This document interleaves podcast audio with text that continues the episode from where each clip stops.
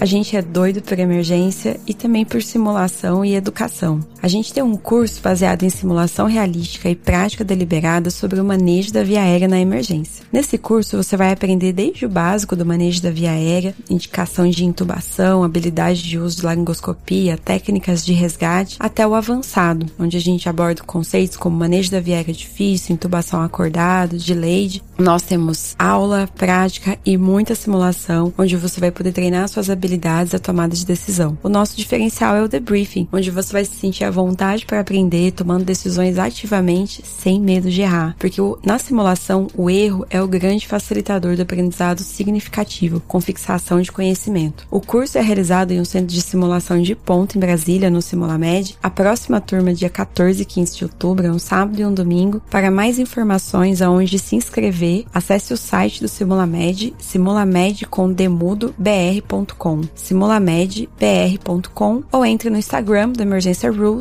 ou no Instagram do Simulamed, onde tem um link direcionando para a página onde você pode fazer sua matrícula. Eu vejo vocês lá.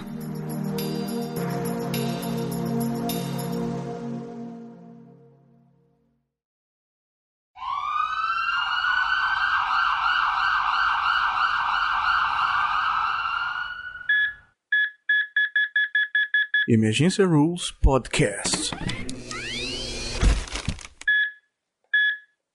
Doidos por emergência.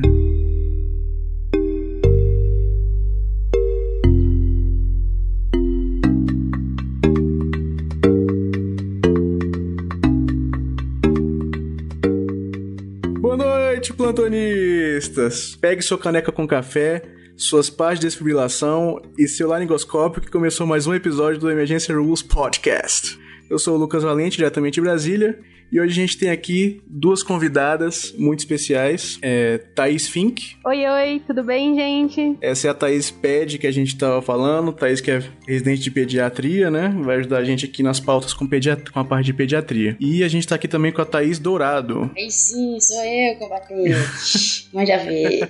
Boa noite a todos. Tô com duas Thaíses aqui, né, cara? Vai ser. Vamos ver como é que vai ficar aqui. Vou chamar uma de Dourado, outra de Fink, tá bom? Já aproveitar que as duas, as duas serviram as Forças Armadas, né? As duas em nome de guerra aí. tá certo?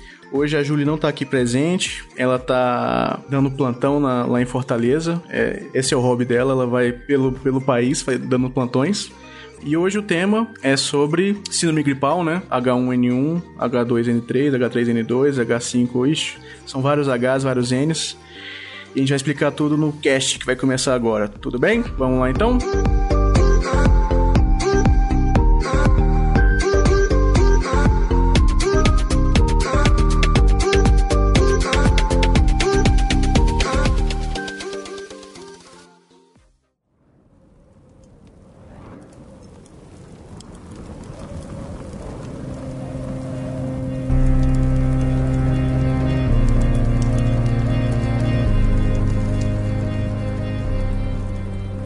Há muito tempo, quando a ciência era misturada com a mística, notaram que em certas épocas do ano as pessoas ficavam mais doentes, com tosse, sintomas respiratórios e às vezes até morriam.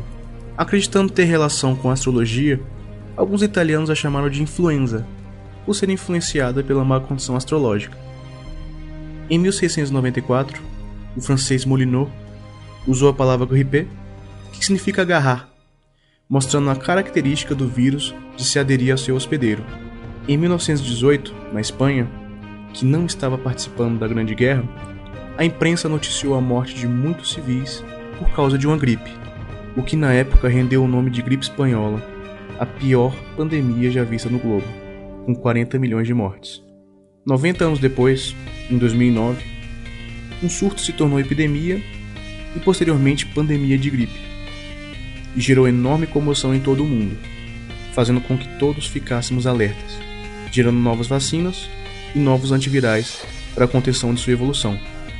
Ambas as pandemias são vírus de gripe A, subtipo H1N1. Hoje, 100 anos depois da pandemia de gripe espanhola e quase 10 anos depois da pandemia de 2009, não devemos esquecer o quão grave uma simples gripe pode evoluir.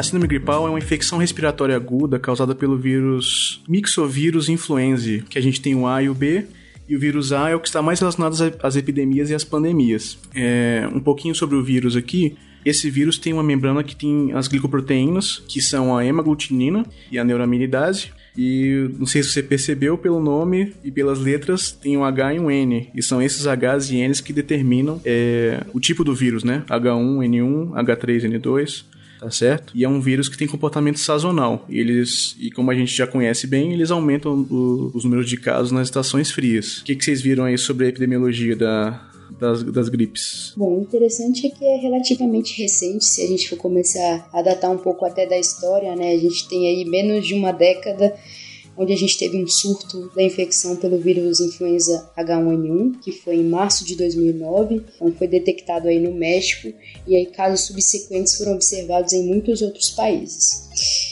Dado a gravidade, em junho de 2009, a Organização Mundial da Saúde chegou a anunciar um alerta pandêmico. E já no ano, no, em agosto de 2010, perdão, foi declarada essa pandemia. E o interessante é que essa linhagem do H1N1 ela representou bastante uma forma de rearranjo genético entre as cepas da gripe suína, humana e aviária.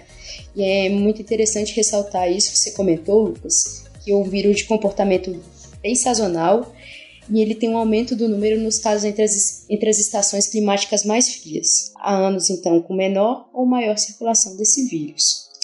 Sendo que o início dos sintomas para o contato está relacionado aí a aproximadamente de 1,5 a 3 dias, que é o chamado período de incubação.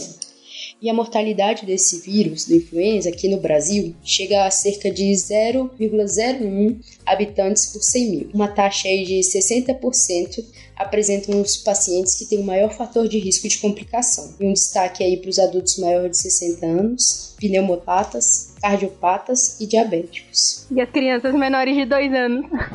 Ah, é, não esquece das crianças. As criancinhas, é, não, não, esquece, esquece as criancinhas. Olha aí. Por isso que a gente tem uma pediatra aí pra não, não esquecer dos nossos bebês.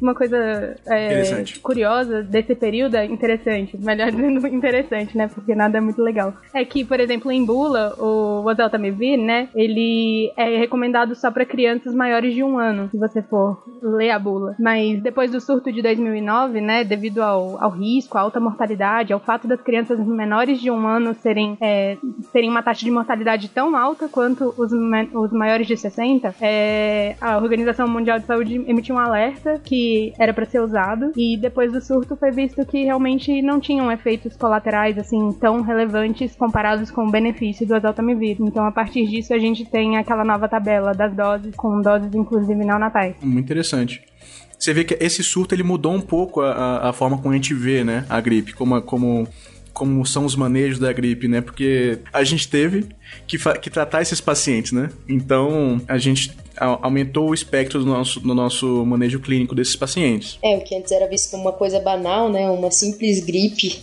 foi um alerta mundial de saúde dessa pandemia e da gravidade dela, né? É bem interessante a gente colocar isso também. É, a gente criou um grande sistema, né, na verdade, global, né, de a Organização Mundial de Saúde, com, aquela, com as várias unidades sentinelas, todas buscando é, quais são as cepas circulantes. É um, um grande plano que é feito de planejamento sempre para o ano seguinte, né, de quais vão ser as cepas que vão estar presentes na, na formulação da vacina que vai circular no mundo, né. A gente tem o, o último informe epidemiológico que eu, que eu, consegui checar, ele era de maio, né, desse ano. É, assim, só rapidamente como é que funciona, né, cada unidade sentinela precisa coletar pelo menos cinco amostras, né, de, de, de pesquisa viral. Então, as, essas amostras, elas são coletadas segundo aqueles padrões determinados pelo CDC, né, de maior probabilidade, todas as síndromes respiratórias agudas graves grave, todos os pacientes hospitalizados com síndrome gripal. É, a partir disso, os dados que a gente teve até maio, né,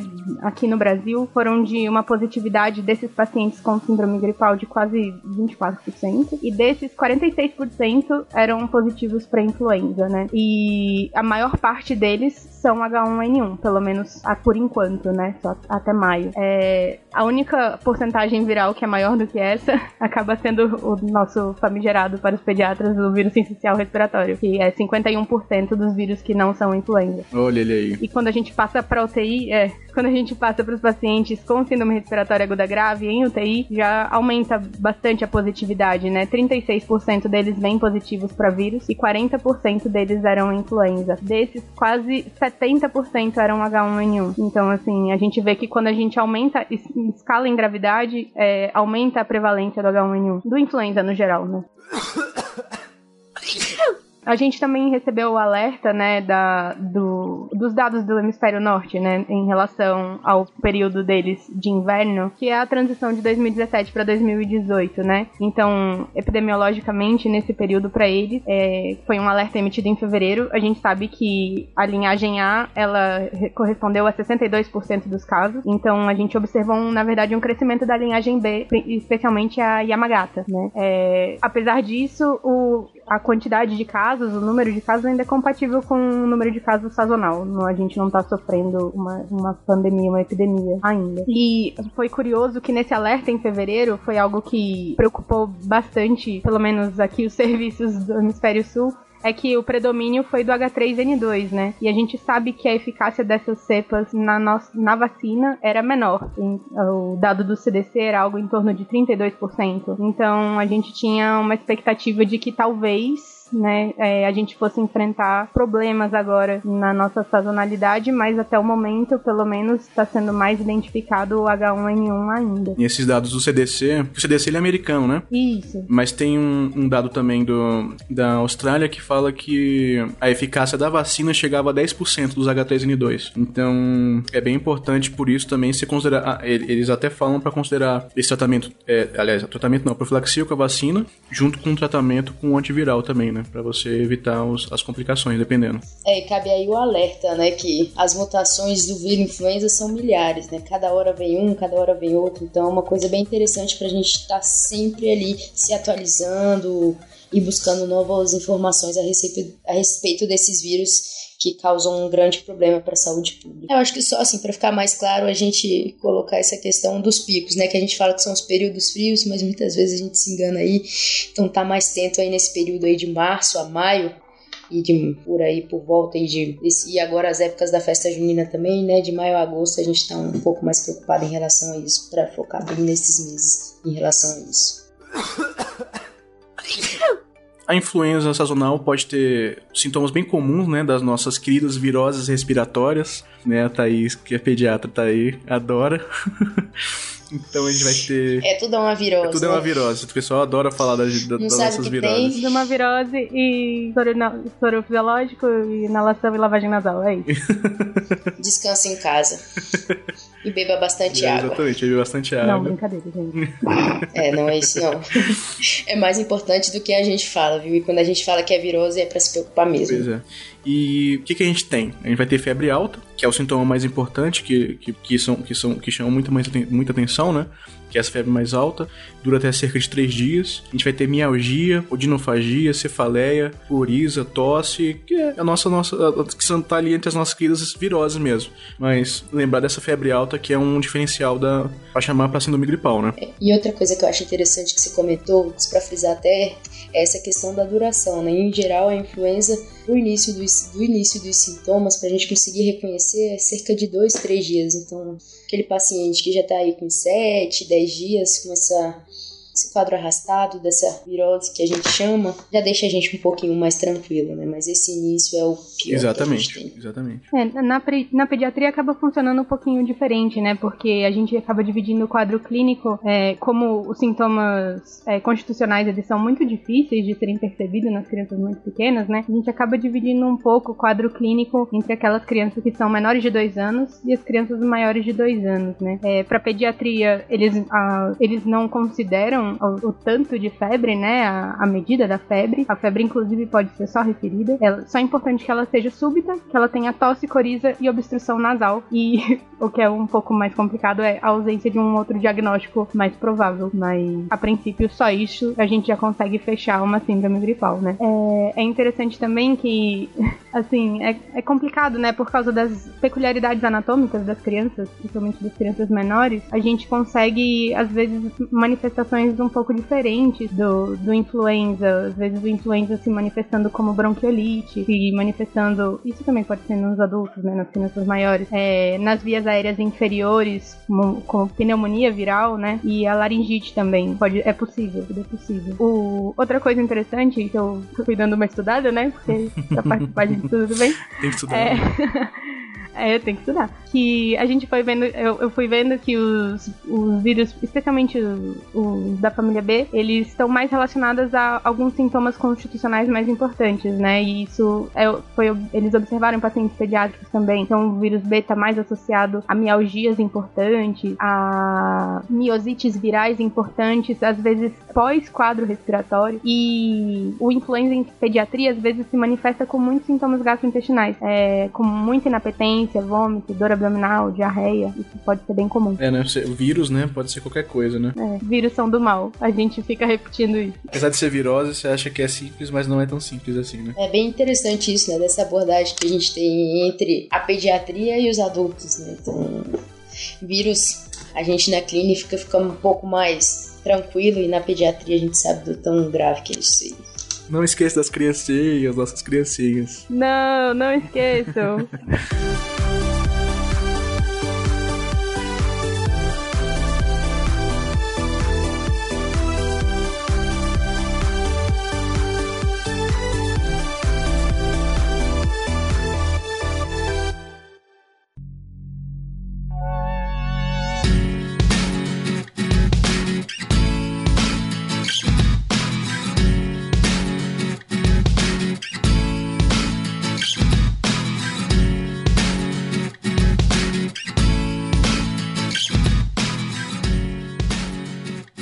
motivos que, que a gente quis fazer esse cast é que, apesar de todo mundo achar que conhece um pouco sobre, sobre gripe, né, aquele, aquele basicão, né, de colocar, de mandar ingerir líquidos e, e sintomáticos ir para casa e atestado, é porque pouca gente sabe lidar de verdade com, com, com o quadro gripal, né?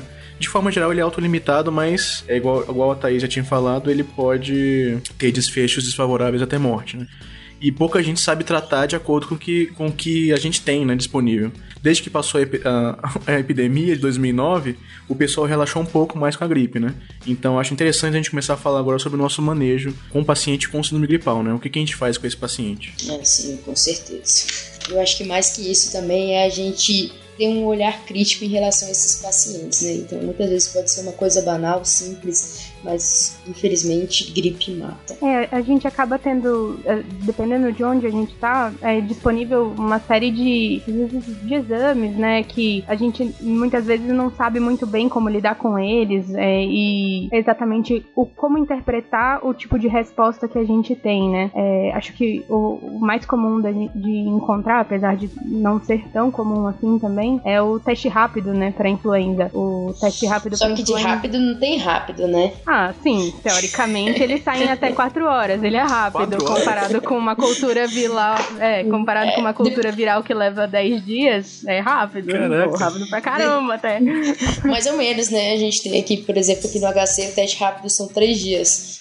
Pra ele Meu ser. Deus. Ou seja, o paciente já morreu e é mais utilizado até mais para pesquisa. Já né? passou das 48 horas que a gente esperava, né? Já isolamento já morreu, aí você já matou todo mundo para esperar um teste rápido. É, mas é que o HC é, é sentinela, né? Ele deve fazer teste rápido e alguma outra coisa, será?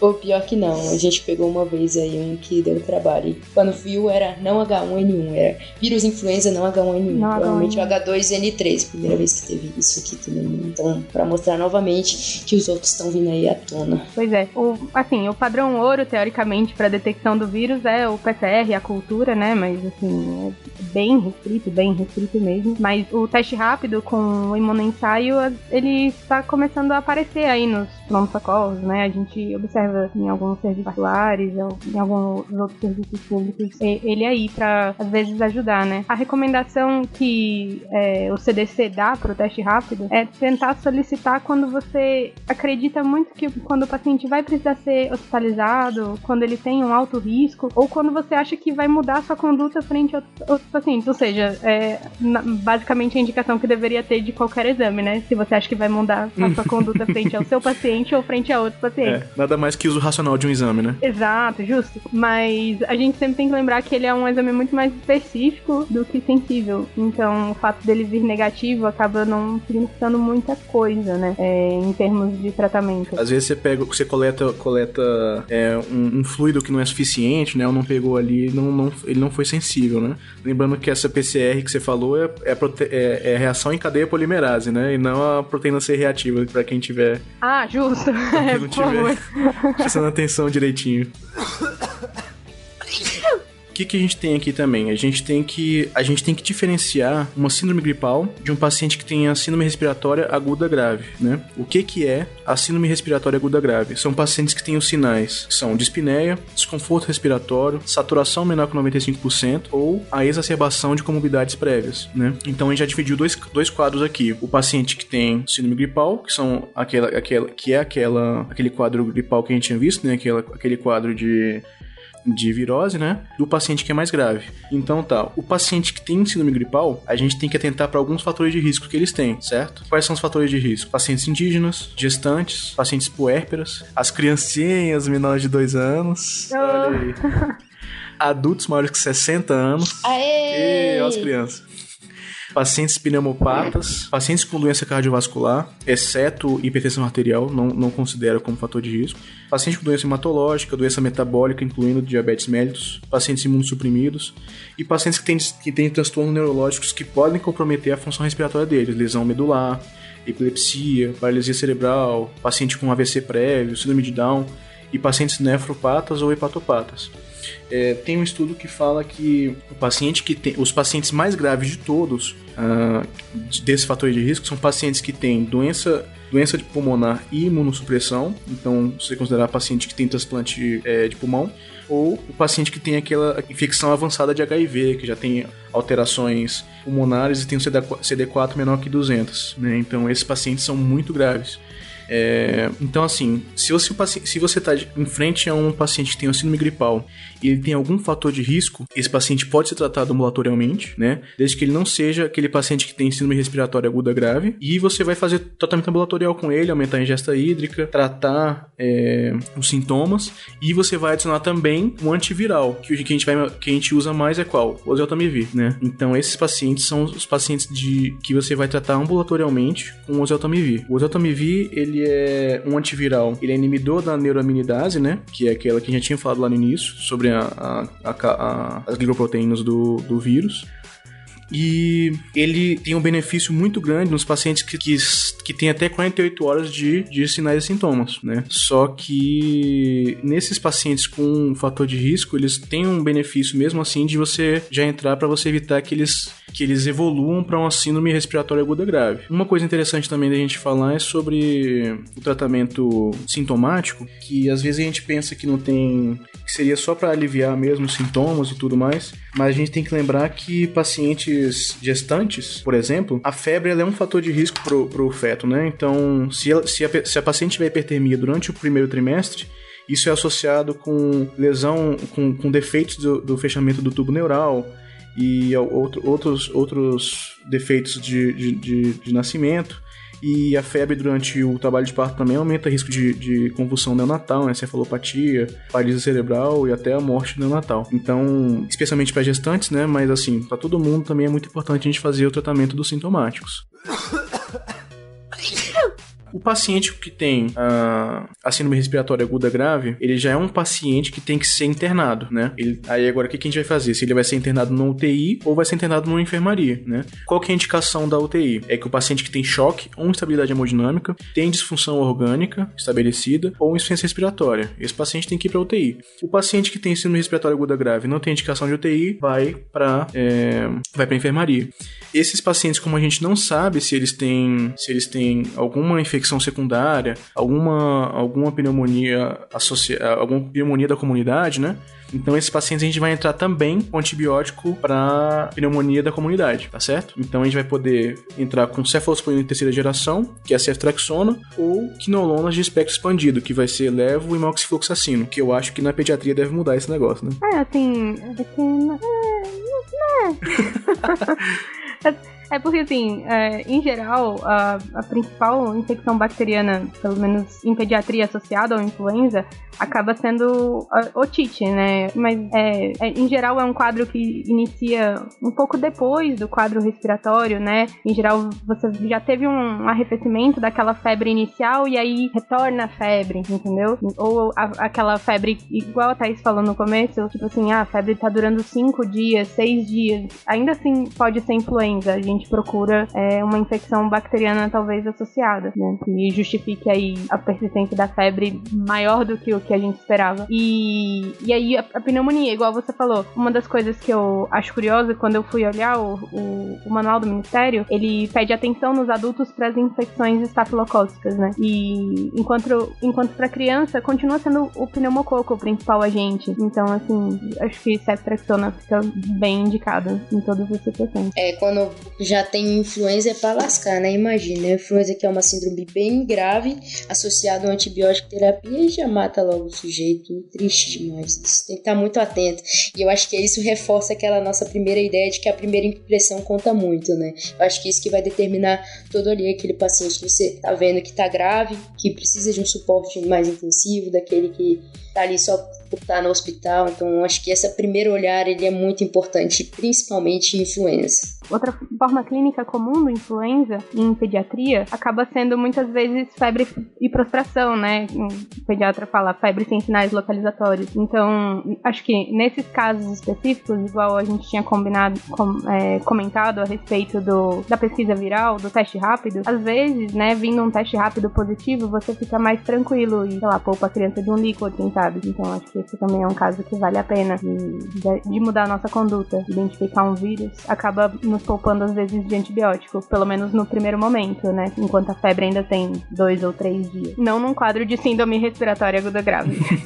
é, aí já é outra, outro, outro negócio, né? Outros 500. Você tinha até falado do estáfilo, e é interessante isso também, que se você pensar em estáfilo, ou até o pneumo, até, ou até um estrépito que seja, que seja resistente, é, também associar, na verdade, né, um, uma vancomicina, né? Pra você cobrir a pneumonia do paciente. Mas a princípio seria, para adulto, né? Seria isso. Você escolher uma, ou a ceftriaxona ou quinolona de amplexo, né? Levofloxacino ou moxifloxacino, para você abordar a pneumonia é, comunitária que esse paciente talvez tenha ou esteja associada à, à influenza desse paciente. Ó, eu já perguntando aqui. No adulto, é, é mais comum o estáfilo, é, o Marta, um resistente à oxa? É por ser de comunidade, né? A gente tem muito isso. Oxacilina estaria bem indicado nesse tipo de pacientes, com certeza. É, não, eu tô falando assim, se você desconfiar que seja que seja Marsa, né? Mas de forma geral não, não, ah, não é. É só só, só É mais difícil. Ah, tá. Não, não. De... É muito difícil aqui no Brasil em específico mesmo. Marsa da comunidade, a gente né? nunca, é, a gente nunca pensa direto já em banco assim para esses pacientes. É... Sim, sim, sim. É, é que é outra epidemiologia. A velha né? boa oxa. Cobre muito bem, obrigado.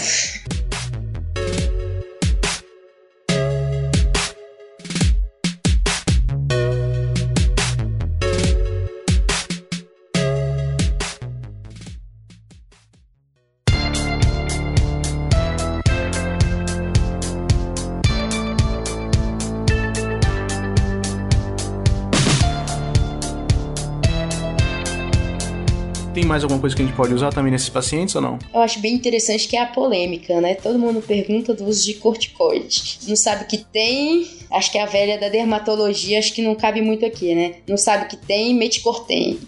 Aqui não vale muito isso, né? A gente já teve alguns trabalhos, né, Lucas, que fizeram essa comparação do uso de corticóide em pacientes com infecção por influenza. Teve, infelizmente, foram trabalhos pequenos, pouco de baixa qualidade, assim, digamos assim, que tiveram dois que eu, que eu consegui ter uma, uma noção, que é um que eles fizeram com pacientes transplantados de medula óssea medula óssea, perdão, e infecção por influenza H1N1. E aí, nesse trabalho que era bem pequenininho, foram poucos participantes, eles observaram que altas doses de prednisona, cerca de 1mg quilo, estava relacionado com a diminuição de necessidade de ventilação mecânica. Mas já um outro estudo, né, inclusive um estudo chinês, vem associar o uso de glicocorticoide com pior prognóstico. Aí que eu digo esse pior prognóstico seria morte, insuficiência respiratória, choque séptico, falha ou insuficiência de órgãos, de mais outros órgãos, internação em unidade de terapia intensiva, né? Então, dada essa sugestão de, de dano,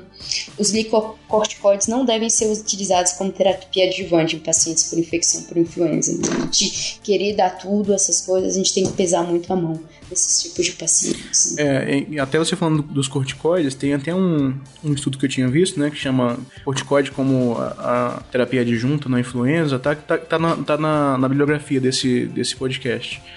Ele é um estudo, é uma meta-análise, né, de estudos observacionais, e ele mostra que os, os pacientes que usaram corticoides, ele tem um maior risco de mortalidade, né, tinha um odds ratio de 3.6, 3.06, intervalo de confiança bacana, só que eles não têm, não têm estudos randomizados, entendeu? Não tem nada mostrando é, com certeza se, que é isso mesmo. Então, assim, eu, eu concordo com você que o corticoide não deve ser usado como terapia adjuvante na influenza, não como indicação só da influenza, entendeu?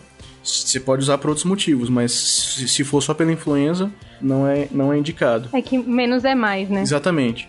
Não é porque você ah, tá com infecção, tá com não sei o que, não vou adicionar um corticoidezinho aqui que não, mal não vai fazer não, não é o que a gente tem de evidência até o momento. Então, por enquanto, só o simples fato de ter influenza não é indicação de corticoide, por enquanto. Entre outras terapias adjuvantes, é, eu tinha visto também sobre a possibilidade de uso de estatinas, né, pela, pelo efeito anti-inflamatório. E assim, tem até um estudo de vigilância que foi feito, que tem mil pacientes, mais ou mil e treze pacientes, comparando os pacientes que usavam estatinas e os pacientes que não usavam estatinas e ele mostrou que os pacientes que usavam estatinas morri, morriam menos, tinham uma menor mortalidade. Só que esse, esse, estudo tem muitos fatores de confundimento e não tem como se dizer ainda com certeza que a estatina melhora o desfecho da influenza.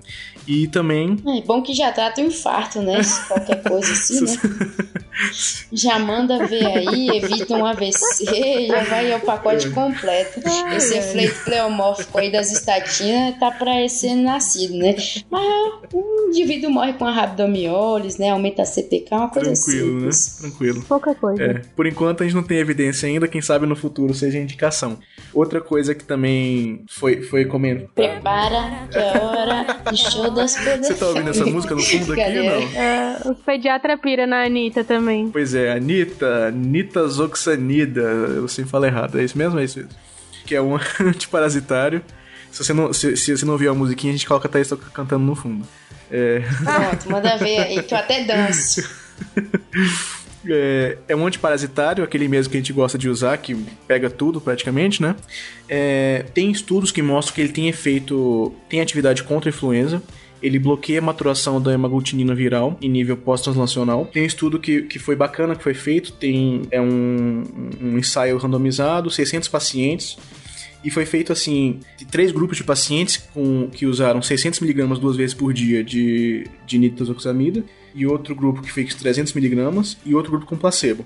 E os que fizeram com 600 miligramas tiveram 96 horas de internação contra 120 horas do placebo e o 300 miligramas 109 contra 120. Então, aparentemente tem uma, um efeito contra a influenza, mas a gente precisa de mais estudos ainda para poder recomendar a nitazoxanida para esse uso. E também tem, por último, um estudo que fala do uso da claritromicina com, na, com naproxeno que também, te, que também aparentemente teve uma, uma, uma, uma, menor mortalidade de 30 dias e menor mortalidade de 90 dias nesse, nos, em relação aos pacientes que não receberam mas ainda a gente tem uma certa dificuldade porque a gente não sabe se no, o, esse, os grupos que usaram uh, essa, essa associação da claritromicina não tiveram também pneumonia associada à pneumonia típica, né?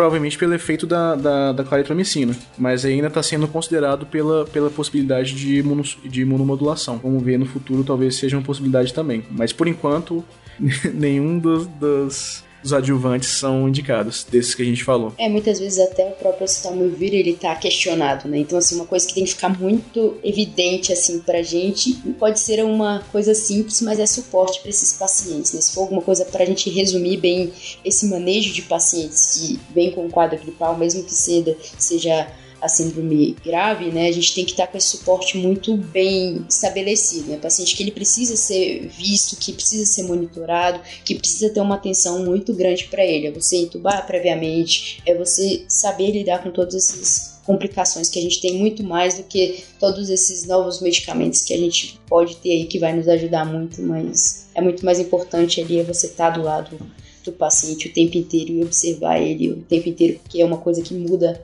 muito rápido também. Né? O paciente pode até estar tá bem e questão de minutos evoluir muito rápido para uma síndrome da angústia respiratória grave. Né? Você tem que estar do lado desses pacientes. E é até importante isso mesmo que você falou, né, da, da, da intubação se os pacientes forem intubados, a gente tem que fazer, deixar um baixo volume de pressão ali com uma PIP, né? É, são aqueles módulos ventilatórios é, com proteção pulmonar, né? E em alguns casos a gente pode precisar até de ECMO, né? Que é aquela, aquela membrana extracorpórea. Então, esses pacientes podem evoluir para bem grave mesmo.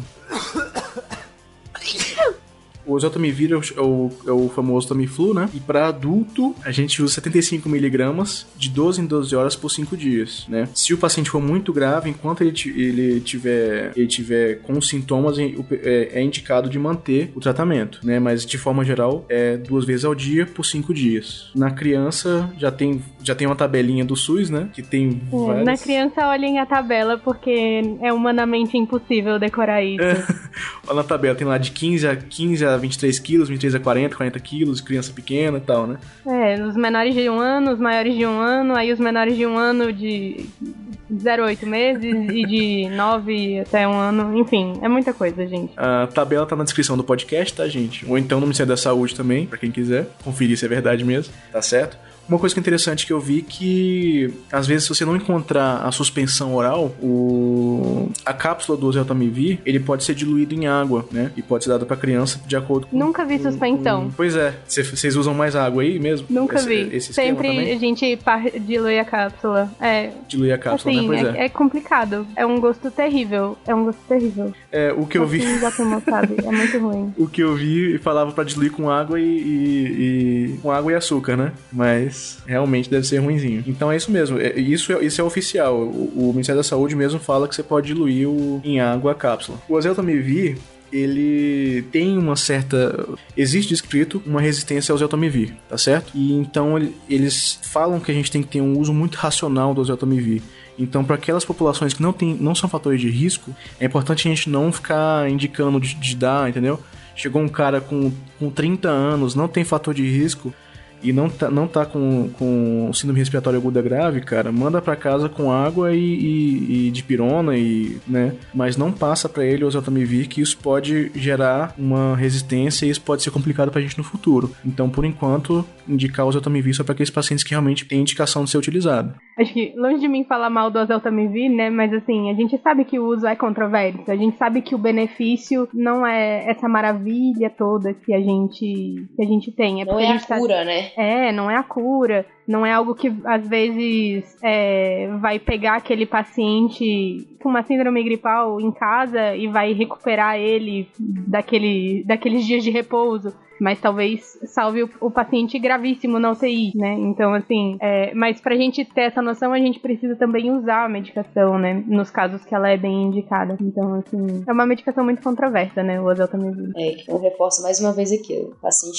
precisa de suporte, é de estar do lado, de estar presente e saber esse manejo de uma síndrome respiratória Bom, para complementar essas indicações que o Lucas chegou a comentar, né, dos pacientes que é recomendado usar o oseltamivir, né? Então, além daqueles pacientes pacientes hospitalizados ou então com uma doença progressiva, a gente não pode esquecer das gestantes também, ou então mulheres que estão até duas semanas do pós-parto, também são recomendação do uso do oseltamivir. E quais são as precauções que a gente tem que ter com esses pacientes, gente? Na verdade, eu acho que essa é a parte mais importante, né? A gente tem o manejo do paciente, mas a gente saber como manejar esse paciente, para mim, a gente sempre fica em dúvida, né? O que fazer, o que eu não posso fazer, tossir, cuspir, lavar a mão ou não, né? Então, acho que de base, assim, que a gente tem que ter de controle de infecção hospitalar é o que a gente chama de precaução padrão, né? A gente sabe que isso desde tempos remotos, lá, lá com Samuel Weiss, lavar as mãos com água e sabonete antes e após qualquer contato com o paciente é indispensável, né? Então a gente tem que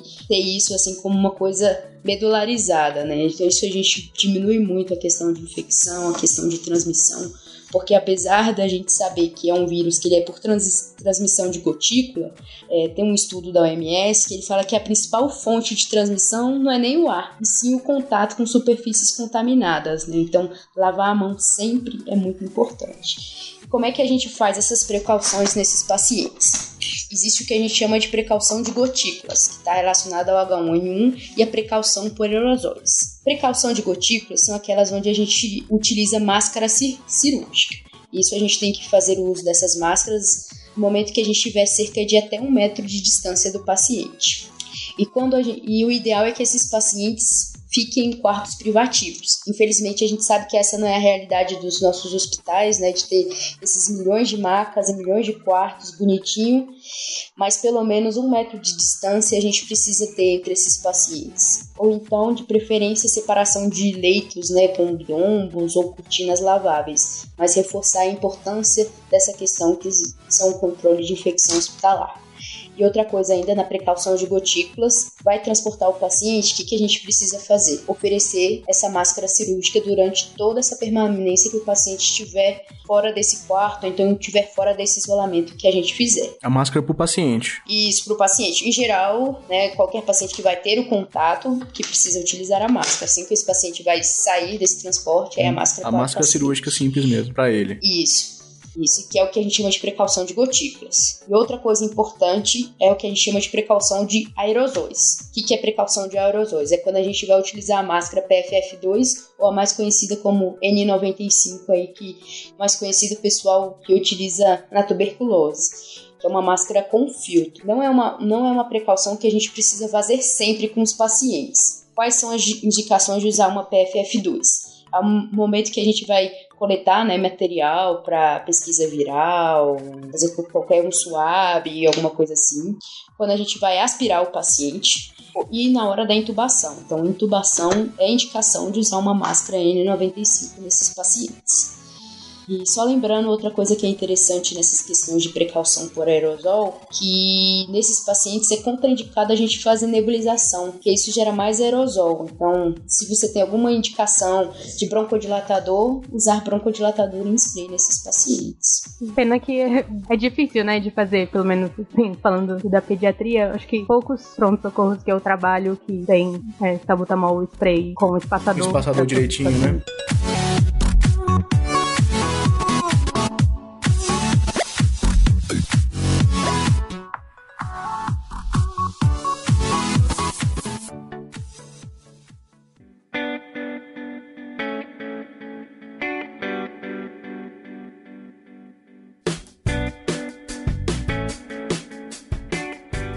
Uma pergunta boba aqui. PFF2 é a mesma coisa em 95, não, né? Isso, isso, é a mesma máscara. Cara, essa máscara, vocês já fizeram é, reanimação com essa máscara? Graças a Deus, não. Se você vai só atender o paciente e dar boa noite, você já você já fica sufocado, querendo morrer. Cara, eu, eu preferia eu, eu, eu, preferi pegar tuberculose do que, do que ficar com essa máscara na, na reanimação. que horror. Pelo amor de Deus, cara. Nossa, você não consegue respirar, velho. Você não consegue respirar. Não, você usa óculos, embaça tudo, nossa. você não enxerga nada. Quando você vê, nossa. Cacilda, foi difícil, cara. Eu, eu, já, já tive que reanimar um paciente com essa N95. Caramba, eu, eu tava de espineco lá, tá, coloquei o oxímetro em mim lá, porque não é possível. E aí você tá com o esquema hippie até hoje. É, eu até, tô até hoje aqui. Já, agora já tô só, no, só na, na rifampicina, já agora tá tranquilo. Só terminando então dessas questões de precauções, sempre que utilizar os equipamentos de proteção individuais, né, esses EPI, descartar e depois que utilizou também novamente, vamos para precaução padrão, lavar as mãos com água e sabão.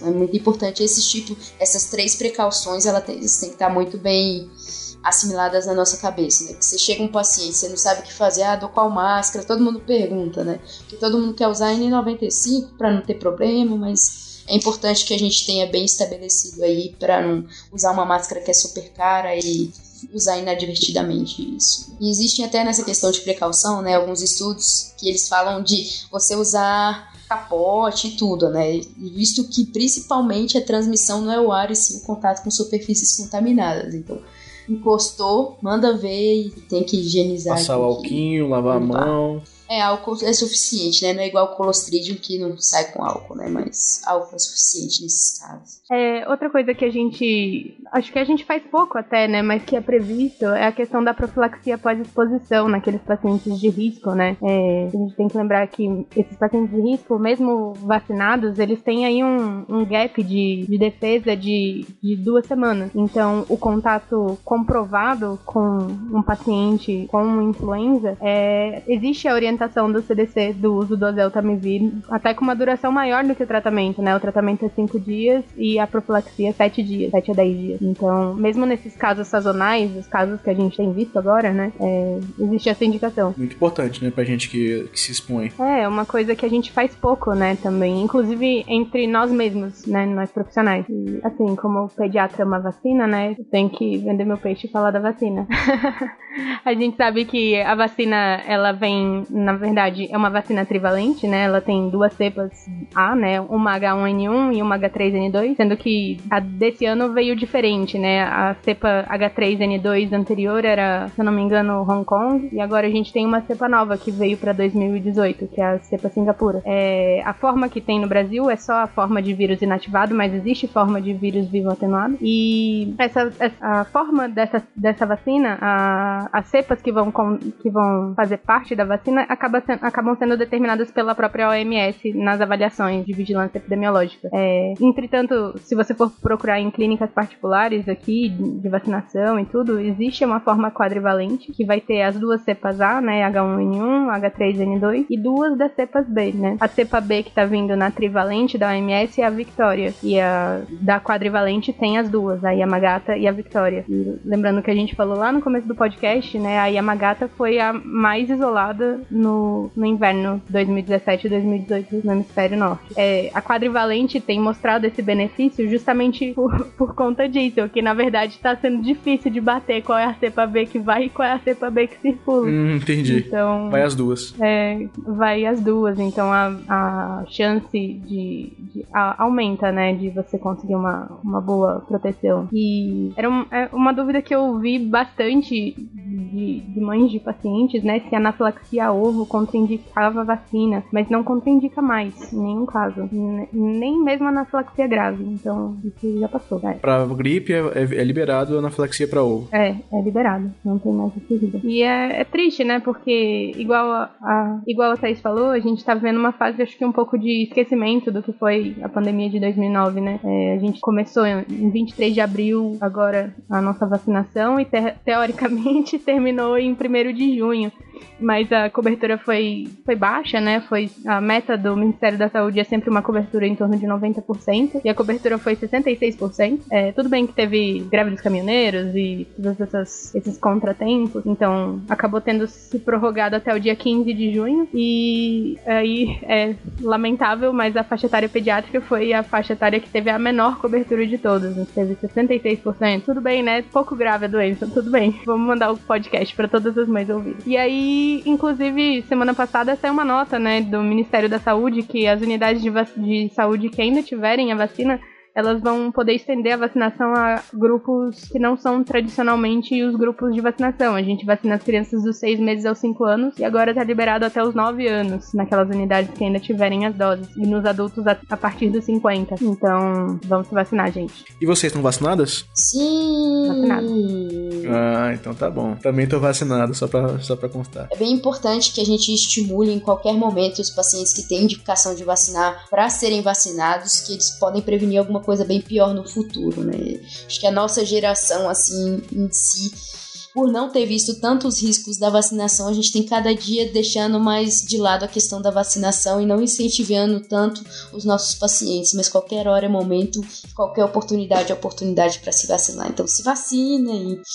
Isso, vacinem. Muito bom. Vamos, vamos vacinar mesmo, por favor, gente. Todo mundo vacina, vacine seus pacientes, vacinem vocês também. E você, Luquinha, já, já vacinou já? Já, Não. eu vacinei no primeiro dia, cara. Primeiro dia que, que, que abriu lá no hospital, eu, eu tava lá na, na fila de vacinação. Tava lá na área de cuspe. Ei, é. por favor. é, e eu nem chorei, hein? Foi, foi tranquilo. nem doeu. Você nem chorou? Parabéns. Pra finalizar, né, eu acho que vale a pena a gente concluir essa questão que foi muito bem comentada entre a gente durante todo esse podcast, né, que a epidemia de gripe do H1N1 ele fez com que a população mundial ficasse mais atenta aos sintomas de gripe e até então o que era tratado como algo banal, corriqueiro, passou a ser tratado com maior importância por colocar em risco a saúde pública. Olha aí, que bonito. É filosófico, porque eu sou uma pessoa muito. uma pessoa bem filosófica, né, cara? Bem profunda. É, uma pessoa muito cult. Não, você tá certa, cara. A gente tem que ficar muito atento mesmo com a gripe.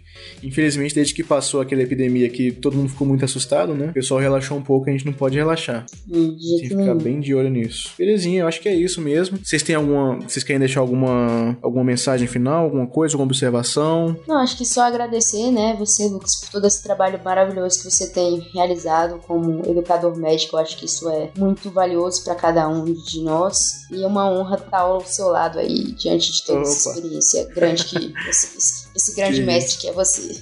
Opa, muito obrigado, cara. Que isso, até parece. Estamos aí para ajudar. Eu também queria agradecer, assim, te conheço demais e você é meu irmão. e...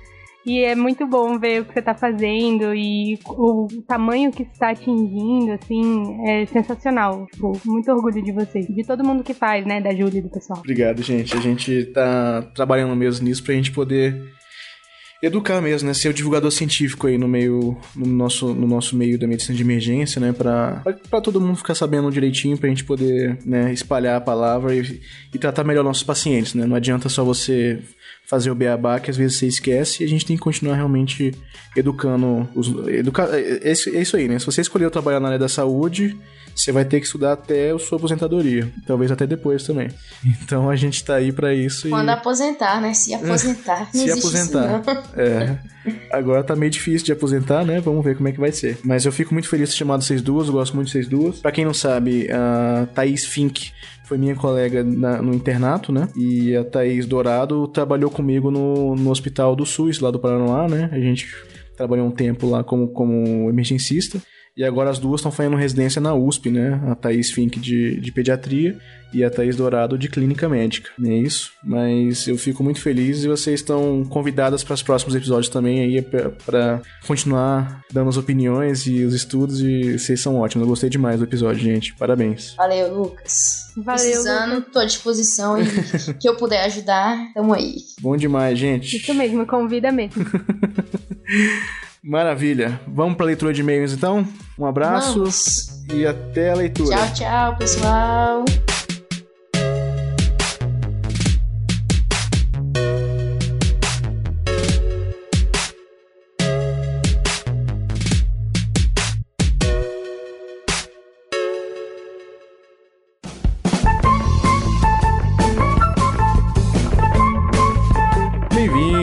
Uma leitura de comentários aqui.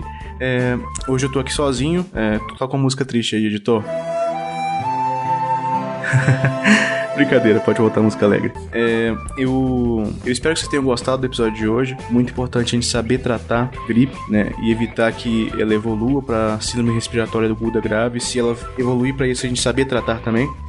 Então, é muito importante. E igual a gente já tinha falado antes, é, a nossa missão é essa, né? Você, a gente melhorar a nossa é a gente melhorar a qualidade da emergência no Brasil. Então, se vocês gostaram, passa pro pessoal aí para eles aprenderem também a ver, a ver com a gente. A, a... É importante eles saberem manejar, igual a gente está aprendendo também, né? A gente está aqui sempre aprendendo, é H1N1. Antes de eu começar a ler aqui os comentários, eu vou ler os recadinhos rápidos aqui pra gente. Lembrando que em 25 a 28 de setembro vai ter o Congresso Brasileiro de Emergência e Urgência, né? Lá em Fortaleza. Eu recebi aqui um folder super chique, é, com uma palestrante confirmada, Julie Santos, né? A gente já sabia, mas agora é oficial. E, né, vão lá prestigiar a Julie e ver como é que tá o, a, o congresso em si, né? Vai ser bem bacana, infelizmente não vou poder ir, mas acho que vai ser muito legal, vale a pena. É, outra coisa rapidinha, que nos comentários é importante que vocês coloquem é, a profissão, a especialidade, se você é estudante ou não, de onde que você vem, qual cidade, estado, só pra gente saber mais ou menos como é que é o nosso público, né, os nossos ouvintes. Se você mandar o seu recado para o nosso e-mail, né, o nosso e-mail é emergenciarules@gmail.com. Você coloca também o seu nome completo, né? Se você tiver no Facebook ou então no, no nosso site, você já coloca lá o seu nome já automaticamente, né? Então vamos lá? primeiro é de Sheila Santos. Adorei o podcast, mas senti falta de mencionar o uso do balão Sagestaken Blackmore. Beijos.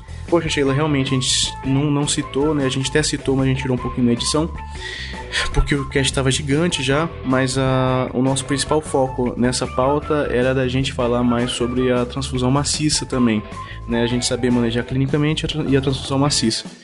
Provavelmente no futuro a gente deve voltar a, a, ver esse assunto, né? Quem não sabe, a gente, o último episódio foi sobre hemorragia digestiva alta. A gente deve falar de novo sobre hemorragia digestiva alta em breve, num, numa pauta posterior, para a gente poder discutir mais. Não tem como a gente discutir, esgotar né, um, um tema num, num, num cast só, senão um cast vai ficar gigante, vai ser horrível para todo mundo ouvir. Próximo é de Leandro Trindade e ele fala assim: Emergencistas, mais uma vez, ótimo podcast. Tema bem abordado e que dá entrada nas emergências. É um paciente que tem uma deterioração rápida e, e eu aguardo os próximos temas. É, ele fala aqui: Eu sou enfermeiro de cardiologia em São Paulo. Forte abraço. Muito bom, Leandro colocou o nome, colocou de onde ele é, qual a especialidade, né? Isso é muito legal pra gente, é bom pra gente conhecer melhor o nosso público aqui, ver como que a gente aborda os nossos temas. É, Rafael Osterman, muito bacana, muitas dicas importantes para ficar ligado na deterioração orgânica. Poxa, Rafael, muito bom, que bom que você gostou. Isso é muito importante pra gente, esse feedback faz a gente continuar. Vocês não têm noção tanto que é importante pra gente esses, esses, esses comentários. Né? Às vezes você acha que não, não vou nem comentar e tal. Mas esses comentários são muito importantes pra gente. Isso deixa a gente muito alegre e deixa a gente muito mais motivado a continuar é, o nosso trabalho. Diego Trigueiro, sou obrigado a passar aqui e agradecer a vocês pelo serviço prestado. Vocês são incríveis. Acompanhe o seu trabalho no podcast e aguardo o próximo episódio. Muito obrigado. Diegão, muito obrigado, cara. Eu que agradeço você pelo, pela motivação. Isso é muito legal você tomar um pouco do seu tempo para escrever pra gente o que você acha. Isso pra gente é sensacional. Teve alguém que escreveu, cara, uma, um comentário, mas depois apagou. Eu tenho aqui o que ele escreveu, que é assim, bem que eu tava sentindo falta de algo quando estava voltando para casa. Era o podcast que eu ouvia voltando no carro, né? Isso é muito legal, realmente é, isso é muito massa, cara, você saber disso. Eu também tenho o costume de, de, ouvir podcast no carro, né? Passa, passa mais o tempo e a gente aproveita melhor o tempo. E você que escreveu isso não precisa, não precisa pagar, isso é muito legal pra gente. É muito bom a gente ver essa. Como é recebido o podcast, como você, como você aproveita o seu tempo usando o podcast, né? Isso é muito legal pra gente. Então não tem vergonha não, cara. Pode escrever, não precisa pagar não, tá bom? E por último temos aqui o Iago Barbosa, escreveu: Excelente os podcasts. Tem como baixar para escutar no trânsito? Tentei baixar e não consegui. A abertura está excelente, a qualidade do áudio impressionante. Estou impressionado com a qualidade. Parabéns. Iago, muito bom, que bom que você gostou, a gente fica muito feliz, já, já tô cansado de falar aqui, mas eu não me canso, pode, pode elogiar mesmo, pra gente é muito importante isso. Bem, com relação a baixar, a gente tem aquele link que a gente coloca no, no, no, no post, né? Mas se você tiver um, um, iPhone, você pode ir no iTunes e, a, e, assinar o nosso canal, né? Nosso canal de podcast, né? Emergency Rules Podcast. Ou se você tiver um, um, um Android, você pode baixar um agregador de podcast né? E nesse agregador de podcast você pode é, assinar o, o, feed do, do, do Emergency Rules Podcast, só você pesquisar lá. Você assina e você pode baixar. Você deixa ele baixado já no celular e você ouve quando você quiser. Às vezes você pausa, continua depois e tal. É a melhor forma de você ouvir podcast é assim: você continuar ouvindo, pausar, depois continua de novo, tá certo? Eu até tenho aqui no meu, o meu também é, é Android. É, o programa que eu uso chama Castbox, né? Existem vários programas bacanas. Esse é o que eu uso, eu sei que funciona bem pro Emergency Rules Podcast, né? Que chama Castbox, né? É, não tô ganhando nada por isso, gente. Só o que eu uso mesmo e eu acho que é bacana pra. pra e é o que sei que funciona bem pra ouvir o, o nosso podcast. Tá certo? Gente, então é isso. Deixem seus comentários aí embaixo, tá bom? Isso é muito legal pra gente. A gente fica muito, muito, muito feliz com, com os comentários de vocês. A gente tenta responder todos, praticamente. A gente lê todos, a gente tenta responder todos, até com um gifzinho. Tá bom? Muito obrigado aí e até a próxima. Grande abraço.